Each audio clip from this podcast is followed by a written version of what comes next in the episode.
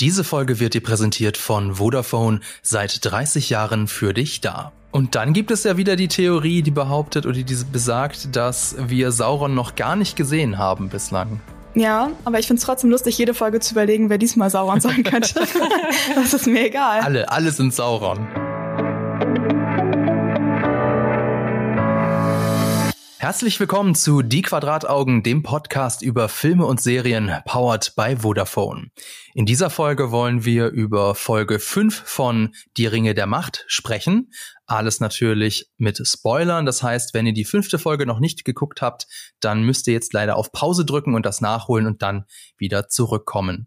Ja, wir wollen unbedingt drüber sprechen. Wer ist wir? Wie immer Lisa Oppermann, meine Co-Moderatorin von GigaTV Mac. Hallo. Hallo. Grüß dich. Und wir haben diesmal einen Gast dabei, da freue ich mich besonders, nämlich Esther Stroh. Und du bist Redakteurin bei Moviepilot. Hallo, grüß dich. Hallo, ich freue mich hier zu sein. Ja, super. Und was ich auch gesehen habe in deinem Moviepilot-Profil, da steht, du liest Bücher immer vor den Literaturverfilmungen. Also das heißt, du hast auch äh, das Silmarillion gelesen, glaube ich, ne? Tatsächlich. Also ich habe dieses Jahr auch Herr der Ringe und Hobbit nochmal gelesen. Und, ich weiß nicht, wie oft ich die schon häufig in meinem Leben habe ich die schon in Intus gehabt, aber diesmal habe ich gesagt, ich muss mich jetzt endlich mal auch ans Silmarillion rantrauen. Jetzt, wo die Serie kommt, da wird bestimmt viel Wissen abverlangt und ich habe es bisher nicht bereut. Wow. Okay, weil ähm, ich habe mal meinen Vater gefragt, der ist auch eigentlich großer Herr der Ringe-Fan und habe ihn mal gefragt, ob er das Silmarillion gelesen hat, neulich. Und er hat mir gesagt, ja, die ersten 20 Seiten. Und dann hat er es in die Ecke gelegt und nie wieder gelesen. Insofern, ähm, okay, interessant, dass du, aber hast gesagt, du, das hat dir gut gefallen. Also es hat mir insofern gefallen, dass äh, ich verstehe, warum Leute da immer wieder vor, vor zurückschrecken, weil das schon sehr äh, jetzt nicht so romanhaft geschrieben ist, sondern eher wie so ein fiktives Geschichtsbuch und da muss man schon erstmal einsteigen und tausend Namen lernen und auch immer wieder nachschlagen, wer jetzt wer ist. Mhm. Aber einfach dieses ganze Hintergrundwissen, was man dadurch über zu Tolkiens Welt dazu bekommt, das ist schon sehr, sehr wertvoll, dass ich denke, dass da hat sich das gelohnt, äh, sich da jetzt mal einen Monat dran zu setzen und äh, immer wieder zu denken, ja, das, das ergibt Sinn. Und man hat dann so Eröffnungen zwischendurch, dass man denkt, oh, das wurde auch schon der Herr der Ringe erwähnt. Und ah. ja. Das habe ich immer bei Feuer und Blut, ähm, das lese ich genau. gerade nebenbei und Fabian auch. Und da bin ich auch immer so, ah, das ist die Person, die im Buch das und das gemacht hat. So, yay. Und das ist auch das Witzige daran. Ich habe nämlich erst äh, das Silmarillion und dann Feuer und Blut gelesen. Mhm. Sind ja im Prinzip zwei fiktive Geschichtsbücher und die könnten nicht unterschiedlicher sein. Also ah, beim Silmarillion dachte ich die ganze Zeit, wie soll man das jemals irgendwie verfilmen? Und Feuer und Blut ist eher so, da gibt's Szenen drin, wo ich dachte, okay, die sind irgendwie schon für eine Serie geschrieben. Mhm. Krass, okay. Na gut. Ja, also genau, das ist ja das, äh, das ist das große Vorbild, ähm, das aber auch nicht wirklich genannt werden darf, beziehungsweise nicht zitiert werden darf, weil Amazon da ja nicht die Rechte dran hat. Aber trotzdem spielt es ja irgendwie in derselben Welt. Ähm, aber was, was auf jeden Fall ja ähm, Amazon zumindestens, also nicht gehört, aber ja zum Kanon dazugehört, ist ja äh, die Herr der Ringe Trilogie, die wir ja alle geguckt haben und die wir mhm. alle toll finden. Natürlich. Und da wollte ich euch jetzt mal die ganz schwierige Frage stellen. Hattet ihr denn schon einen sogenannten Trademark Copyright Herr der Ringe Moment in der Serie? Weiß nicht, Esther, willst du mal anfangen? Also ich habe ja eure vorigen Podcasts gehört und habe schon mitbekommen, dass ihr noch nicht so richtig angefixt wart von der Serie. Ich muss dazu sagen, ich, bei mir hat's von Anfang an Klick gemacht und das Herr der Ringe Mittelerde-Gefühl hat sich eingestellt. Insofern, äh, ja, eigentlich schon in der ersten Folge. Also spätestens, wenn äh, Galadriel auf dem Schiff Richtung Valinor ins Licht fährt, da haben sich bei mir die, die kleinen Härchen auf dem Unterarm aufge aufgerichtet und ich dachte, ach, ich bin wieder in Mittelerde, ist das schön. Oh. oh. Ja, das, ähm, ich muss gestehen, also ich hatte, habe ja Silmarillion nicht gelesen, aber diesen Moment, wo die Elben dann spontan auch in Gesang ausbrechen, fand ich auch sehr schön, hatte ich auch ein bisschen Gänsehaut, aber das war noch nicht so mein Herr der Ringe-Moment. Äh, Lisa, hattest du denn schon einen Herr der Ringe-Moment? Ich weiß nicht, ob es so einen spezifischen Moment gab bei mir, aber jetzt, wo du Gesang ansprichst, ähm, finde ich das irgendwie ganz witzig, weil nämlich, ich finde auch besonders jetzt in der aktuellsten Folge wurde irgendwie sehr viel gesungen. Und ähm, ich fand die Szene jetzt in dieser Folge, da habe ich das ein bisschen gedacht, als ähm, die Haarfüße gewandert sind. Und da hat ja, glaube ich, Poppy ähm, angefangen, so ihren anscheinend sehr berühmten Track zu singen. Und alle waren so, yay, wir hören wieder dieses tolle Lied. Und als dann quasi gesungen wurde und da so über die Karte ähm, dann geschwenkt wurde sozusagen auf unseren Bildschirm. Da hatte ich so ein bisschen äh, auf jeden Fall das Gefühl. Und sonst, äh, ich weiß nicht, ob es einen so einen Moment, wo ich noch dachte, hm, also ich finde halt, äh, nee, ich kann es nicht so eindeutig beantworten. Also ich habe manchmal flimmert es für mich so durch und manchmal ja, weiß ich nicht, ob ich dann wirklich genau das Gefühl von den Filmen auch habe. Aber auf ja, jeden Fall das Gefühl einer tollen Welt. Ja, ist vielleicht auch ein bisschen schwierig in so einer Serie das rüberzubringen, aber genau den gleichen Moment habe ich mir auch aufgeschrieben, als Poppy anfängt zu singen und ähm, ja, wir in einer Montage eben mitgenommen werden auf dieser Reise der, der Haarfüße. Ist es ein bisschen kitschig? Ja, vielleicht, aber irgendwie funktioniert's trotzdem. Und deswegen, vielleicht müssen wir noch mal drüber reden, was, was heißt denn eigentlich Herr der Ringe im Moment? Weil ähm, ich denke, jeder hat auch so, so was, was für ihn Herr der Ringe oder für sie Herr der Ringe ausmacht.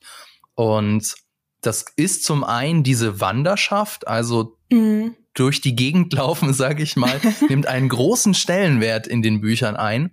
Aber für mich ist das noch was anderes. Und ähm, das habe ich noch nicht so ganz in dieser Serie gemerkt. Und zwar in der Herr der Ringe Buchtrilogie, das stimmt ja eigentlich gar nicht, eigentlich ist es ja ein Buch.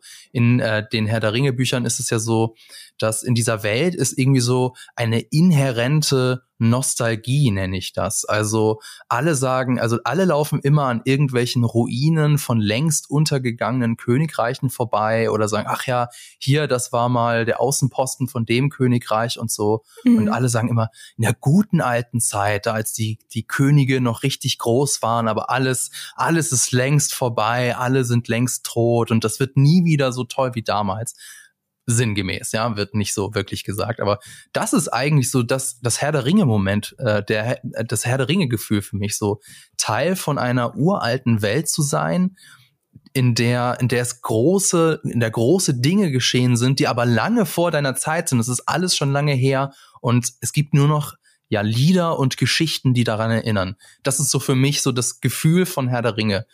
Ähm, jetzt habe ich sehr viel geredet. Weiß nicht, äh, Esther, was kannst du deine Liebe für Herr der Ringe oder dein, dein Herr der Ringe-Gefühl irgendwie in Worte fassen?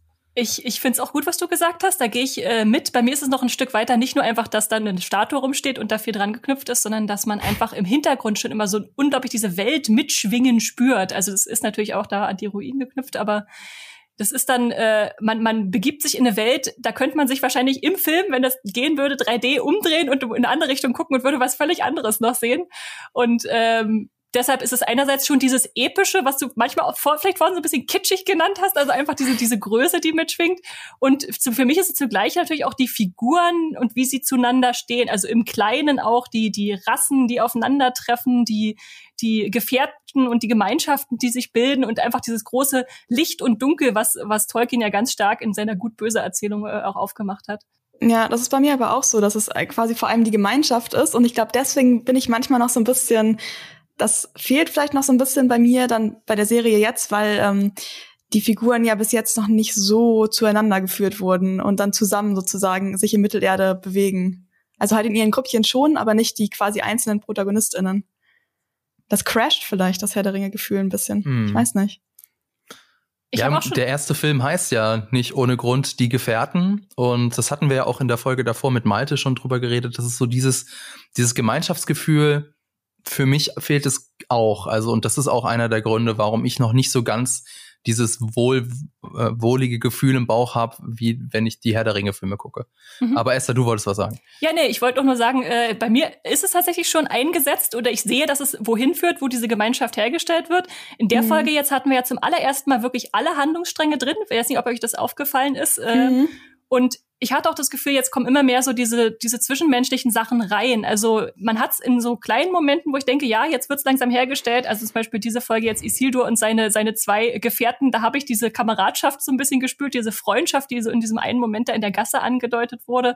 Ich hatte es aber eher auch schon, also mit Euro, Elrond und Durin und so. Ja, die beiden definitiv. Ja, ja. Also das, das hatte so ein bisschen Mary und Pippin Vibes, so dieses dieses Gespräch mit mit den Freunden von Isildur so. Das, du bist ja, mein ältester Freund und mein bester Freund und der andere was? Ich dachte nicht. Das fand ich sehr süß. Ja. Mary und Pippin habe ich bei Nori und Poppy. ja, auch ein bisschen, ne? Ja, es sind ja, es sind ja die Vorfahren der, der ja, Hobbits ja. angeblich. Ne? Insofern passt das ja sehr gut. Genau, was ich wollte einfach noch sagen dazu, ähm, was Esther auch gerade meint, dass diese ganzen Handlungsstränge jetzt auch mal zu sehen waren in einer Folge, dass für mich die Folge auch wirklich so eine Setup-Folge war. Das, also so eine Folge, wo alles noch ein bisschen mehr zusammengeführt wurde und ähm, vorbereitet wurde für das, was jetzt in den nächsten oder den letzten drei Folgen jetzt passieren wird. Wahrscheinlich, genau. hoffentlich, denkbarerweise. Genau. Und eine Sache, die in dieser Folge groß vorbereitet wird oder groß drüber gesprochen wird, das ist äh, das Mithril oder Mithril, wie auch immer man das jetzt aussprechen möchte, ob man das Deutsch oder Englisch aussprechen möchte. Und darüber reden wir gleich. Aber bevor es soweit ist, erst noch mal ein bisschen Werbung. Vodafone feiert runden Geburtstag. Seit 30 Jahren verbindet Vodafone Menschen zuverlässig und mittlerweile auch rasend schnell mit 5G. Zu diesem Jubiläum bedankt sich Vodafone bei all seinen KundInnen mit einem besonderen Treuebonus. Wer jetzt den eigenen bestehenden Mobilfunkvertrag verlängert, erhält als Dankeschön nochmal doppelt so viel Datenvolumen. Achtung, das Angebot läuft nur noch bis zum 28. September, also schnell zugreifen. Dank modernem und großflächig ausgebautem Mobilnetz wird euch immer das Netz geboten, das ihr braucht. Ob zum Surfen, Zocken, Streamen oder einfach zum Telefonieren. Mehr Infos zum doppelten Datenvolumen findet ihr in den Show Notes. Damit kommen wir wieder zurück aus der Werbung und ähm, wie gut, dass wir einen äh, Tolkien-Experten oder ein, ein Buchexpert, eine Buchexpertin heute in der Folge mit da drin haben. Denn ich würde gerne mit euch jetzt über das Lied der Wurzen von Hithaglia sprechen, das ja ähm, Gilgalad anspricht. Und ähm, als das gesagt wurde, da so sofort meine Ohren aufgestellt, habe mir das notiert und so, okay, was, das klingt irgendwie super wichtig. Das ähm, habe ich ein bisschen gegoogelt.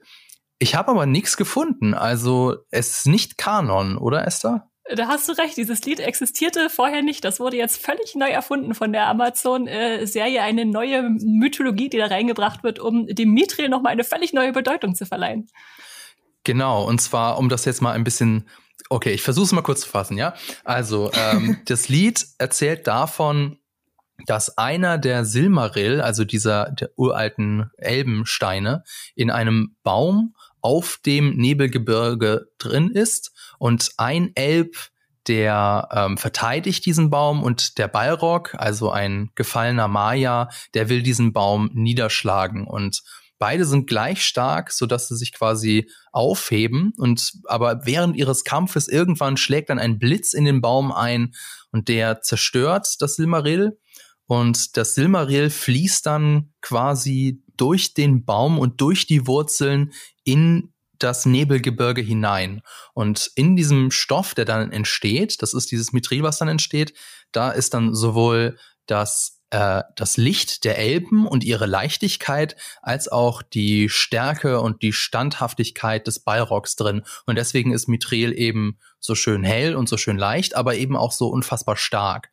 Und Genau, das ist äh, das ist so die die Erklärung, die es aber wie gesagt in den Büchern nicht gibt. Wie ähm, Esther, wie findest du das so als als jemand, der eben so die Bücher so toll findet? Ist das so, was du denkst, so oh cool, da wird die Welt erweitert, oder ist es oh nein, Frevel, hier wird etwas neu hinzugedichtet? Also ich gestehe, ich gehöre nicht zu den äh, Tolkien-Pedanten, die, die immer den Finger heben, wenn er sagt, äh, wenn gesagt wird, hier wird jetzt was verändert in der Serie, das geht ja gar nicht. Sondern ich, ich versuche mich da eher reinzudenken und äh, zu überlegen, ergibt es irgendwie Sinn in dem Kontext, den sie da bauen? Und ich, ich gebe, gebe zu, ich war erstmal stutzig, als diese Legende aufgemacht wurde. Ich dachte, das habe ich aber noch nicht über Mitre gehört. aber ich finde es eigentlich eine schöne Größe, die da reingebracht wird in ein Element, was wir schon kennen. Also das Mitre ist ja äh, Frodos Kettenhemd. Äh, wir kennen es als, als große Zwergenerrungenschaft, äh, auch als Auslöser der Balrog, dass der da geweckt wurde unten. Und dem jetzt so eine so einen riesen Bogen schlagen zu lassen, weil ja äh, sie Simmeril kam ja von dem Licht der Bäume, was ja ganz was Elbisches mhm. war. Äh, also die haben das da bewahrt, dann bewahrt anscheinend jetzt das Mithril im Umkehrschluss oder in der Weiterführung äh, auch die Bäume. Da sozusagen diese zwei Rassen von Zwergen und Elben wieder aneinander zu binden, finde ich finde ich irgendwie schön. Also ich bin bin mal gespannt, wo sie damit noch hinwollen. Aber äh, ich, ich bin dem erstmal nicht abgeneigt, mich darauf einzulassen. Wie hat dir denn die Geschichtsstunde gefallen, Lisa? Warst du, warst du angetan? War, warst du gelangweilt? Also ähm, erstmal muss ich sagen, ich glaube, ich stecke nicht ganz so tief ähm, drin jetzt in der Tolkien-Mythologie wie zum Beispiel Esther. Deswegen vielleicht bin ich dann auch gar nicht so, dass äh, mich dann so kleine Änderungen so doll stören. Beziehungsweise wenn ich mich jetzt an andere Fandoms, wo ich noch mehr drin bin, äh, erinnere, dann würde ich es wahrscheinlich auch aus einem anderen Blickwinkel betrachten. Aber ich finde auch wie Esther, dass es Sinn ergibt. Also ich finde, man soll dann immer gucken, äh, ergibt es jetzt gerade Sinn und vor allem, wenn es so literarische Stoffe sind, die im Fall von Tolkien wirklich Anfang des 20. Jahrhunderts geschrieben wurden. Ähm, ich weiß nicht, da kann man, finde ich, schon auch auf entweder auf unsere Welt bezogen oder einfach aus heutiger Sicht reingeschrieben, schon auf so ein paar Änderungen mal hm. reinbringen. Was ich zuerst gedacht habe, als das, dieses Lied zum ersten Mal erwähnt wurde, war, ah, lustig, jetzt gibt es quasi ähm, hier in der Serie jetzt auch noch so ein tolles Lied, was jetzt ständig gereferenced wird, weil es ist ja so wie bei ähm, House of the Dragon, da wird jetzt auch, äh, wurde jetzt ja schon zweimal das gute alte Song of Ice and Fire erwähnt. Und dann fand ich es ein bisschen lustig. Und dann, jetzt gerade, wo Esther darüber gesprochen hat, dass ähm, sozusagen Mithril jetzt eine völlig neue Bedeutung bekommen hat, musste ich daran denken, hm. wie wir alle fröhlich unsere Star Wars Filme geguckt haben, bis uns auf einmal die Mediklorianer als äh, wissenschaftliches Element vorgesetzt wurde und dann dachte ich so, nee, aber mit dem Mithril wird es glaube ich nicht so schlimm. Okay. Das, ent, das wird nicht so entmystifiziert, ähm, glaube ich, wie ähm, jetzt die Macht durch die Mediklorianer.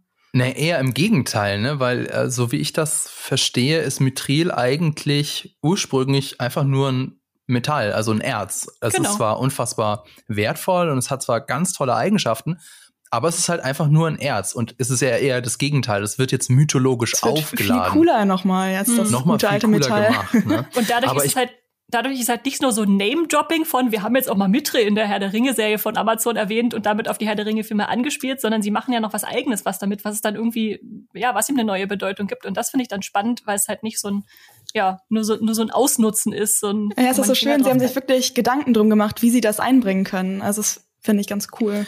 Ja, aber ich kann aber auch irgendwie verstehen, wenn jetzt halt die Buchfans sagen, das ist totale, totaler Mist, weil, ähm, also, okay, die Silmaril, ja.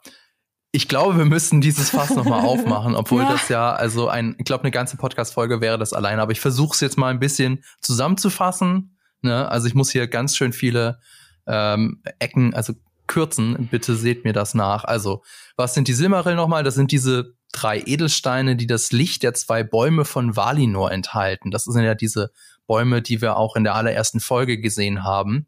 Die, äh, das, das hat die Serie nicht so gezeigt, ich glaube, weil sie es nicht zeigen durften, aus Rechtefragen, aber die wurden dann von Melkor und der Riesenspinne Ungoliant vergiftet und dadurch ist das einzige Licht der Welt quasi in diesen äh, Edelsteinen drin. Deswegen sind die so wertvoll. Wir haben es ein bisschen die im Prolog gesehen, äh, dass der Baum quasi so abgestorben ist oder Ja, genau. Aber wurde. Es wurde nicht genau gesagt, warum jetzt eigentlich. Nee, das stimmt. Das, konkret zumindestens. Und dann äh, Celebrimbo hat das ja auch schon gesagt, dass die, diese äh, Edelsteine wurden geschmiedet von Fëanor die wurden dann von Melkor, Schrägstrich Morgoth, gestohlen. Fionor und seine Sippe, die haben dann geschworen, sie zurückzubringen. Und dieser Schwur ist eigentlich der, ja, einer der Ausgangspunkte für, für ganz viel Unglück, was dann über die Welt hereinbricht. Denn die Steine werden dann von Morgoth wieder zurückgeklaut und es geht hin und her und ganz viel Blut fließt. Also ich kürze jetzt unfassbar viel ab.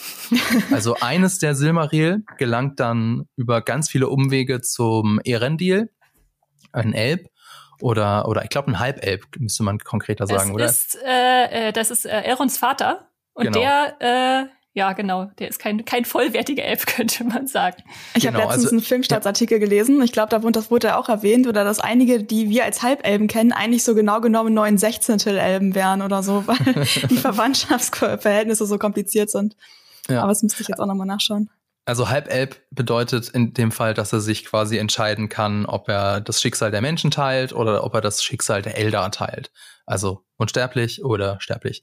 Und bei ihm ist es jetzt so, dass Silmaril gelangt also zu ihm und er fährt dann in die sternlose Leere, den Silmaril an seine Stirn gebunden und wir sehen den dann als Stern am Abend oder am Abendhimmel.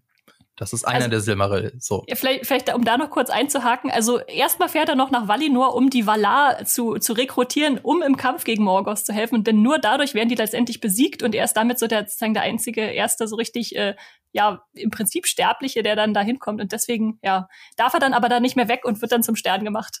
Genau. Also einer von naja. drei äh, Silmaril schon mal weg. So. Nach der Niederlage von Morgoth gelangen dann die zwei letzten Silmaril dann in den Besitz von einem Maya und dort werden sie dann von Fëanors Söhnen gestohlen.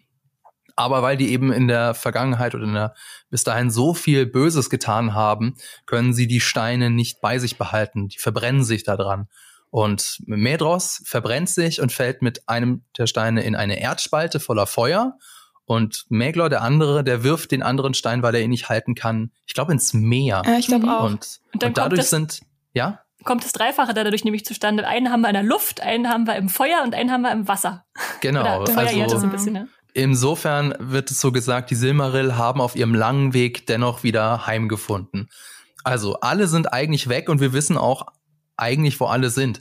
Insofern kann ich es schon irgendwie verstehen, wenn jetzt die Hardcore-Herr der Ringe-Fans sagen, hm, finde ich jetzt aber doof, dass dann einer von diesen drei auf einmal irgendwie in einem Baum wieder aufgetaucht ist. Wobei, man könnte es natürlich sagen, wenn er jetzt ins, ins Meer, dann vom Meer irgendwie wieder, ne, weil im Laufe der Zeit, wir reden ja hier von Tausenden von Jahren, vielleicht kommt er dann wieder irgendwie auf die Spitze von einem, von einem Berg, keine Ahnung. Ich möchte mal also, kurz aber, eine, ja. einen Circle-Moment schaffen. Und zwar ist okay. mir gerade aufgefallen, der eine Silmaril ist ins Feuer gefallen, der andere ins Wasser und der andere ist in der Luft. Das heißt, wenn er jetzt im Baum oder in der Erde das Mithril ist, ist ja quasi das letzte fehlende Element Erde. Ja. oh mein Gott. Ich hoffe, ja. Sie fangen jetzt nicht damit an und sagen, es gab noch einen vierten. Ja, genau. By the way, um die Elemente ja. voll zu machen, hier ist der vierte Silmaril. aber also weiß man, also wird von der Serie eingeordnet, das kann ich jetzt leider gerade nicht mehr so abrufen, wann dieser Moment dieser Mithril-Erschaffung gewesen sein soll? Also vielleicht war es ja bevor er ins Wasser oder in die Erde geschmissen wurde. Ich glaube, das hm. wurde nicht. Also ich habe es auch nicht in Erinnerung, dass das gesagt wurde. Also ich, ich wurde es, ich meine auch nicht, aber ich, ich habe das so für mich eingeordnet, dass das ja nur danach passiert sein kann, weil durch den Blitzeinschlag ist das Silmaril, ist der Silmaril ja zerstört worden. Und das habe ich, das habe, da habe ja. ich mich auch vorhin kurz gestutzt, dass ich gar nicht wusste, ob das Silmaril wirklich zerstört wurde oder ob es nur da in, so eine Art Leiter war in dem Baum. Hm. Das äh, konnte ich jetzt noch nicht so raussehen aus der Serie. Vielleicht müssen wir uns einfach die, die Serie nochmal, beziehungsweise die Folge nochmal angucken. So, aber und dann also es passiert ja noch mehr, ja. Also noch es ist ja mehr. nicht nur, dass das Silmaril durch diesen epischen Kampf aufgeladen wird und dann dadurch das Mithril schafft, sondern äh, der Hochkönig Gilgalad, der verrät dann ja Elrond, dass er ihn eigentlich ähm, nach, nach, nach Casadum geschickt hat, um eben rauszufinden, ob die Mithril gefunden haben, aus einem ganz speziellen Grund. Denn die Elben werden schwächer und weil sie eben vom Licht von Valinor abgeschnitten sind, weil, weil sie die, äh, weil sie eben in Mittelerde sind und deswegen ähm, ja vom Glanz der Götter quasi abgeschnitten sind und deswegen vergehen ganz langsam. Und sie hoffen jetzt, wenn sie Mithril wieder haben, da ist ja das, das Licht der Silmar, das, da ist ja die Kraft eines der Silmaril drin, dass sie dann wieder zu voller Stärke erblühen und dann auch in Mittelerde bleiben können. Und das ist auch wieder, sage ich mal, ich, ich nenne es mal einen Twist, ja. Also ich sag's mal etwas wertfreier, ein Twist der äh, Tolkien-Lore. Wir reden hier ganz viel über, über die Herr der Ringe-Lore. Ich hoffe, das stört euch nicht. Ähm, aber ich meine, es, es, ist auch einfach das Wert, dass wir darüber reden, weil es halt so tiefgehend ist und auch so interessant ist, finde ich. Und das ist auch, wie gesagt, etwas, was sie, was sie ein bisschen verändern. Denn ähm, ihr kennt es ja bestimmt, wenn ihr die Herr der Ringe-Filme geguckt habt, dann wisst ihr ja, okay, irgendwie die Elben werden immer schwächer und sie verlassen Mittelerde. Aber jetzt hier in der Ringe der Macht-Serie wird so dieses Schwächerwerden so auf, auf elf gedreht, ja. Also es ist nicht nur so, dass das über Jahrtausende der Fall ist, sondern bis zum Frühling. So, oh wow, da habe ich mir gedacht, das, mm. das geht jetzt aber ein bisschen, bisschen schnell. Aber da gibt dann zumindest die Ansage äh, jetzt Sinn, warum der Schmiedeturm bis Frühling fertig sein muss.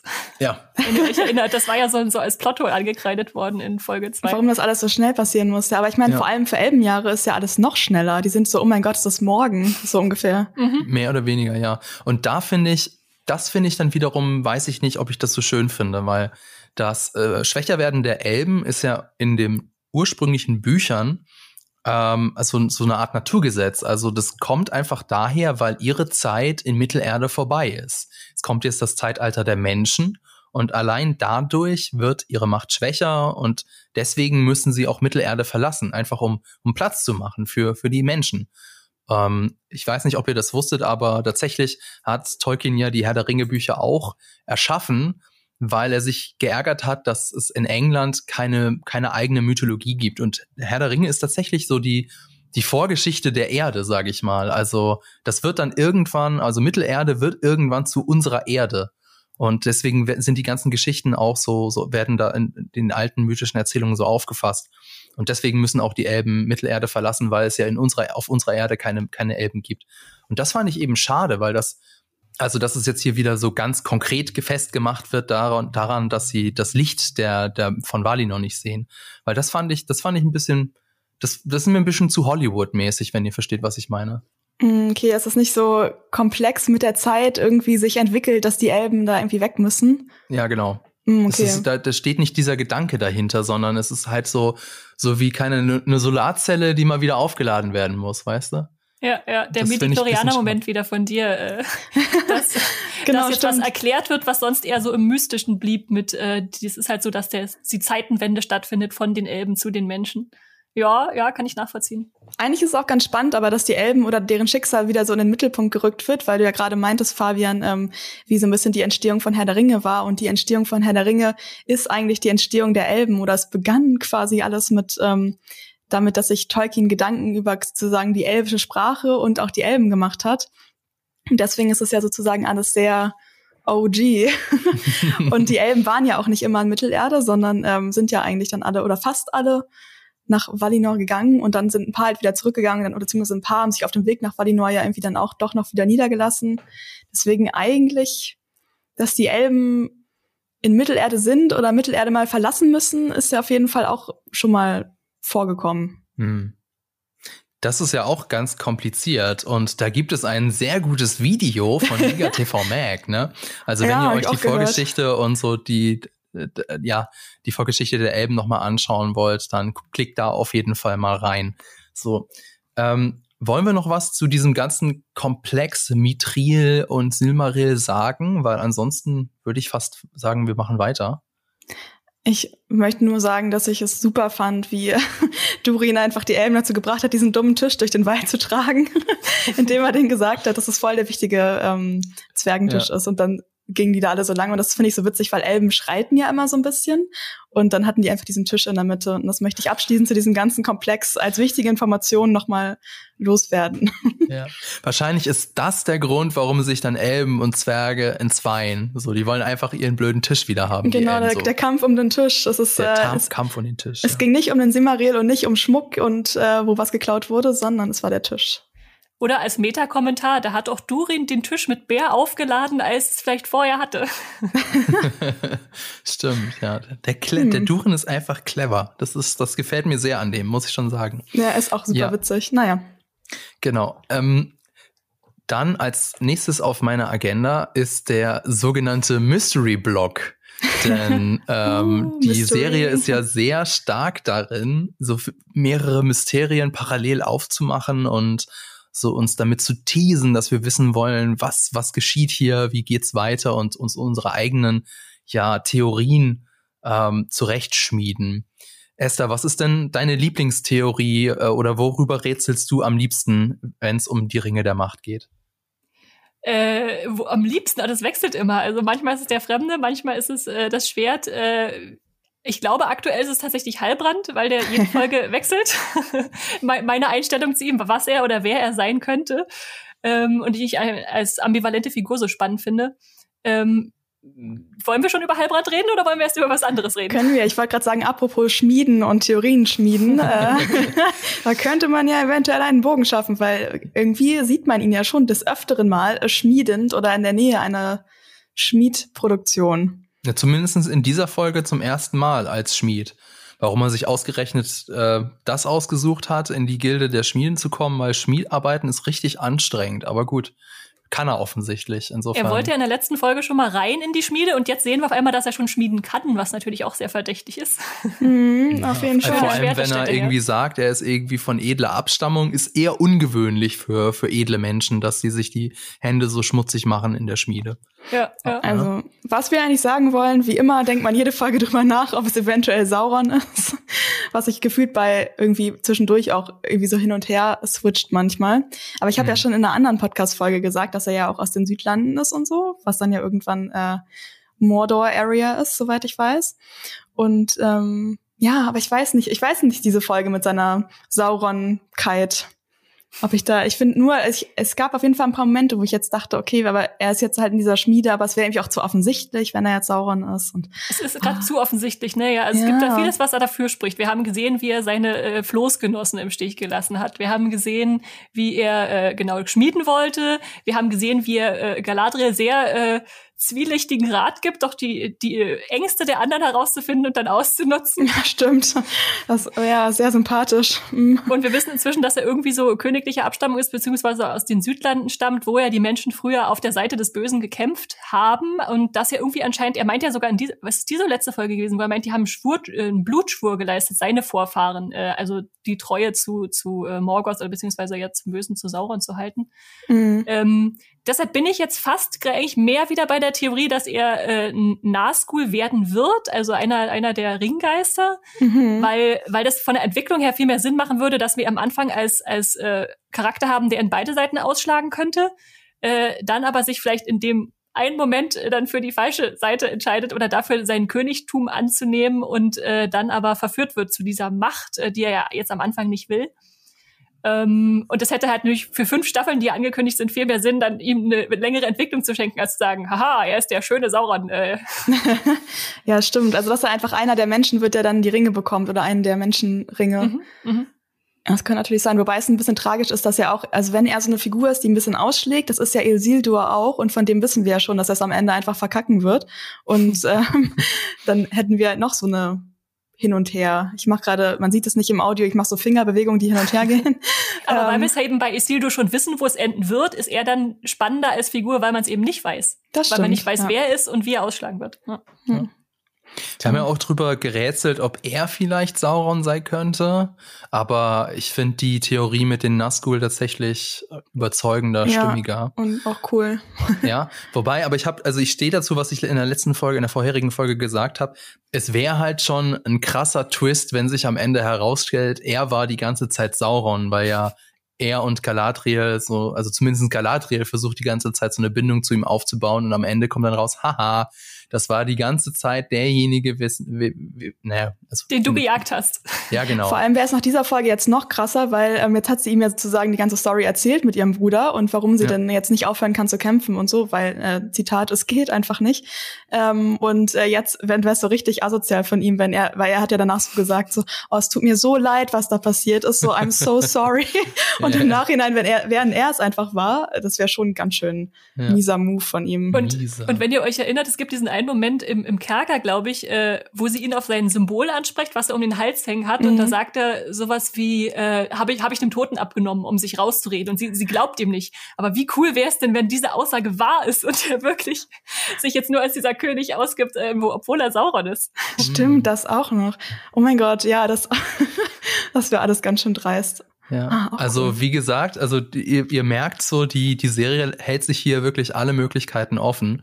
Genauso wie beim Fremden, den wir ja in dieser Folge auch wieder gesehen haben. Auf der einen Seite macht er was Gutes, also er verteidigt Nori, Poppy und diese sehr unsympathische Haarfußfrau gegen Wölfe. Malva. Aber dann, hm? Malva heißt sie. Ja, genau. Äh, das ist eine von denen, die die ganze Zeit mit dem ähm, Stammesanführer dazu zugange sind und äh, ihn dazu bringen wollen, den, den Fremden und vor allem, ich glaube auch nicht nur den Fremden, sondern auch Nori und die Familie rauszuschmeißen, ja, ja. Mhm. was ja eigentlich ein Todesurteil ist. Ne? Sehr sympathisch auf jeden Fall. Ja, voll. Die wird aber gerettet und der Fremde muss danach so seine, seine Hand beziehungsweise seinen Arm in Wasser kühlen und er spricht die ganze Zeit, murmelt und dann sehen wir, wie das Wasser zu Eis wird. Nori fasst ihn an und ähm, ja, dann ist dann, wird dann mit ihm verbunden, mit ihm zusammengeeist und äh, ja, wird dann erst, äh, muss sich da erst freikämpfen und ist dann total aufgelöst, was dann auch wieder eben zeigt, dass er vielleicht doch nicht ganz der Gute ist. Aber ich glaube trotzdem, also ich bin nach wie vor davon überzeugt, dass er im Grunde eine gute Figur ist und dass er nicht Sauron ist. Also, ich habe eine Theorie gelesen und ich habe auch schon selbst dran gedacht, dass er eigentlich Gandalf ist, der durch einen Kampf mit Sauron seine Erinnerung verloren hat und dann von ihm auf die Erde katapultiert wurde. Und ich finde, seit dieser Folge hat er ein bisschen einen Glaubwürdigkeitsmoment quasi hinzugefügt, weil er hat ja eben diesen Move gemacht, wo er mit seiner Hand auf den Boden haut und alles so wegfliegt. Und das hat mich so ein bisschen daran erinnert, wie Gandalf mit seinem Stock immer auf den Boden haut und alles hm. wegfliegt. Stimmt. Just saying. Und die was ist, ich die hm? Istari-Theorie, der ist sehr beliebt, also dass das ja. Gandalf ist oder Saruman oder einer von den blauen äh, Zauberern.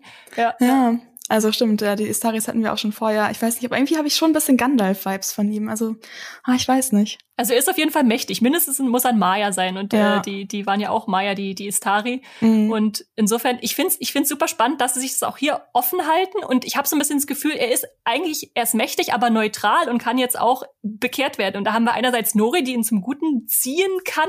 Und er sagt ja auch selbst zu sich, äh, also er lernt ja neue Worte und äh, was sagt er, Peril im Englischen oder irgendwie ja, Gefahr?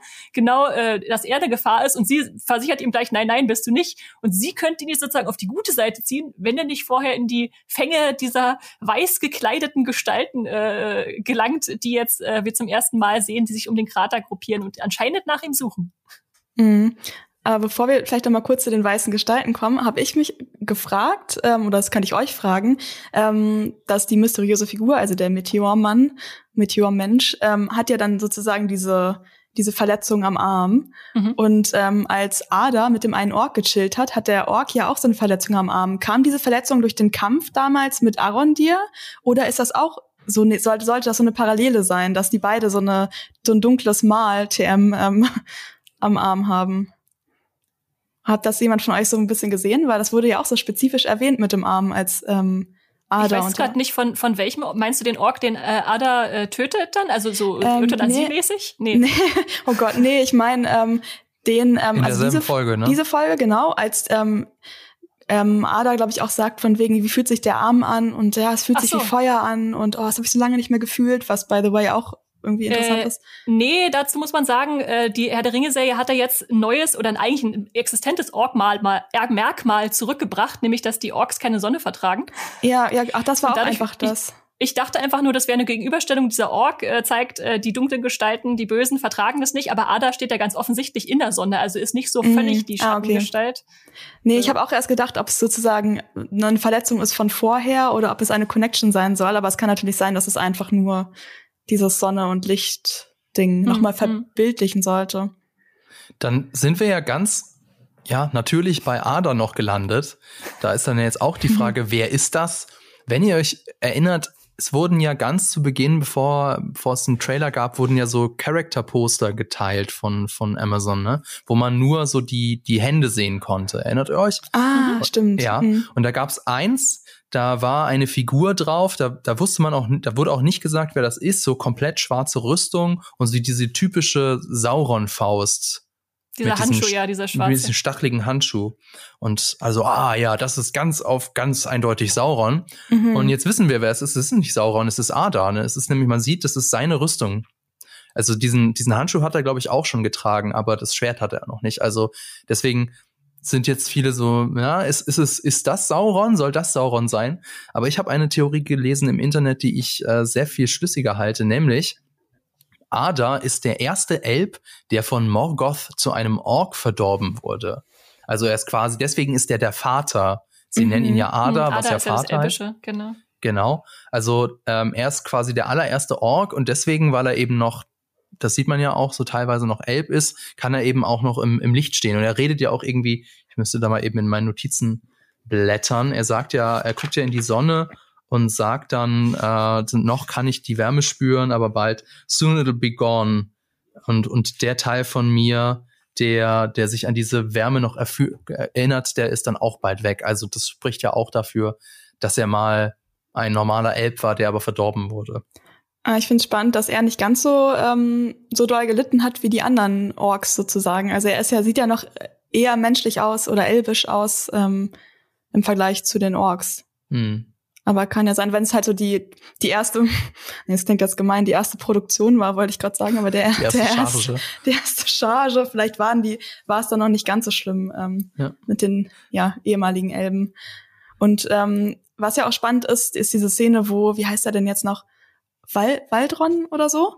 Ähm, dieser alte Dude, also als Bronwyn, Waldreck, die, Waldreck ja, genau. Weil der, also dieser, ach, dieser Mensch halt, genau. Ähm, als Bronwyn macht er ihre Ansprache so, oh mein Gott, wir müssen kämpfen. Und dann ist er ja so, nein, wir werden sterben, wenn wir gegen ähm, diese Armee kämpfen. Lasst uns mal zu denen hingehen. Und ähm, er hat natürlich seine Agenda da im Kopf, weil wir haben in der Folge zuvor schon gesehen, wie er mit Theo geschnackt hat über Sauron und das böse TM. Und ähm, genau, dann kommen sie halt an bei Ada und den Orks. Und dann sagt er ja, oh ja, Sauron, ich will mich dir anschließen. Dann ist Ada ja so voll angepisst. Oder ich weiß es halt nicht. Ada reagiert halt so, Also er tritt als, als wäre es eine. Beleidigung, dass er ihn Sauron nennt. Oder also entweder nimmt, darf er sich nicht herausnehmen, weil er denkt, Sauron steht über mir, so er darf mich nicht mit dem Mhm. verwechseln. Oder genau das komplette Oder, Gegenteil. oder er ist sauer, dass er enttarnt worden ist. hm. Aber das fand ich auf jeden Fall sehr. Er hat ja nichts gesagt, er hat es ja weder geleugnet noch bestätigt, quasi. Und dann gibt es ja wieder die Theorie, die behauptet oder die besagt, dass wir Sauron noch gar nicht gesehen haben. Oh ja, bislang. stimmt. Ne? Ja, aber ich find's trotzdem lustig, jede Folge zu überlegen, wer diesmal Sauron sein könnte. das ist mir egal. Alle, alle sind Sauron. Auch Galadriel ist Pop insgeheim Poppy ist Sauron. Ja, Gestaltwandler kann jeder sein. genau. Ja, stimmt.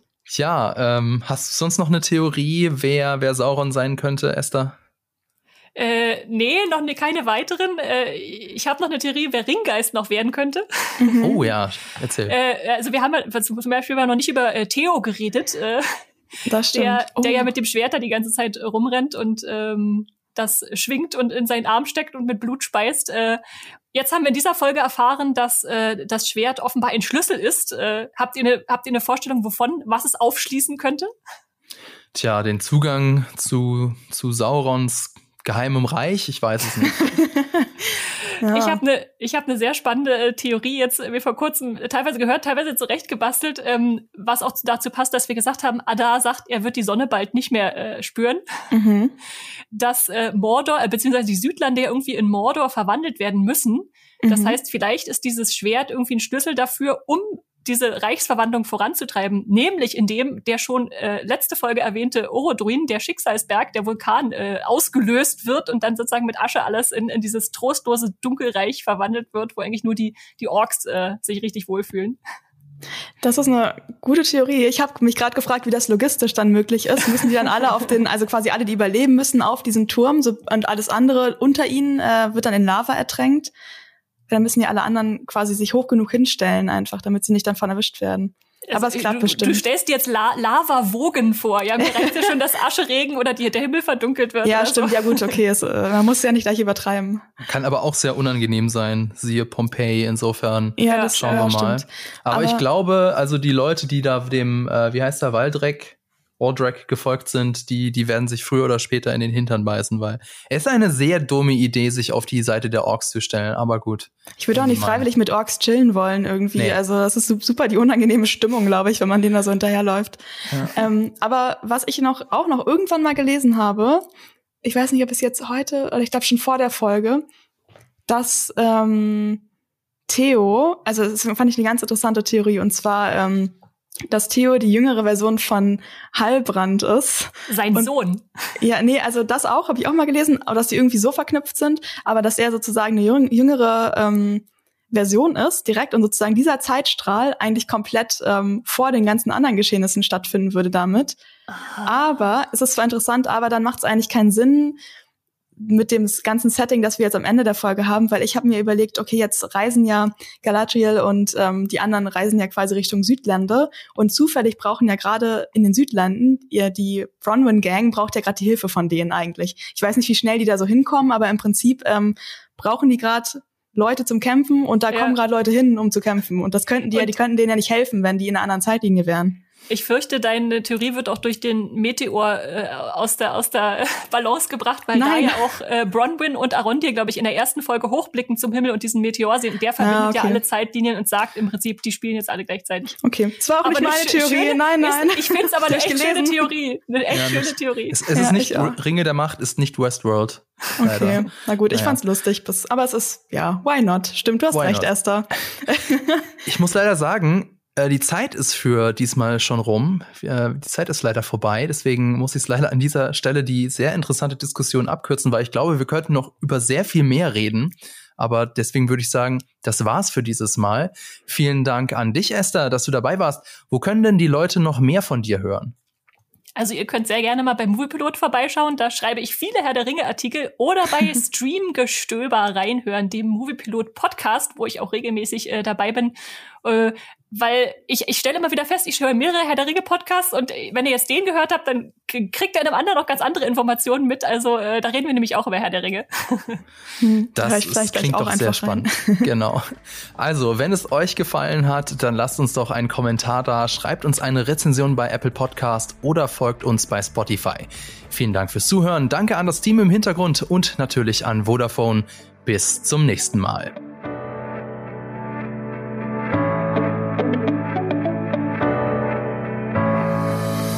Diese Folge wurde dir präsentiert von Vodafone, seit 30 Jahren für dich da.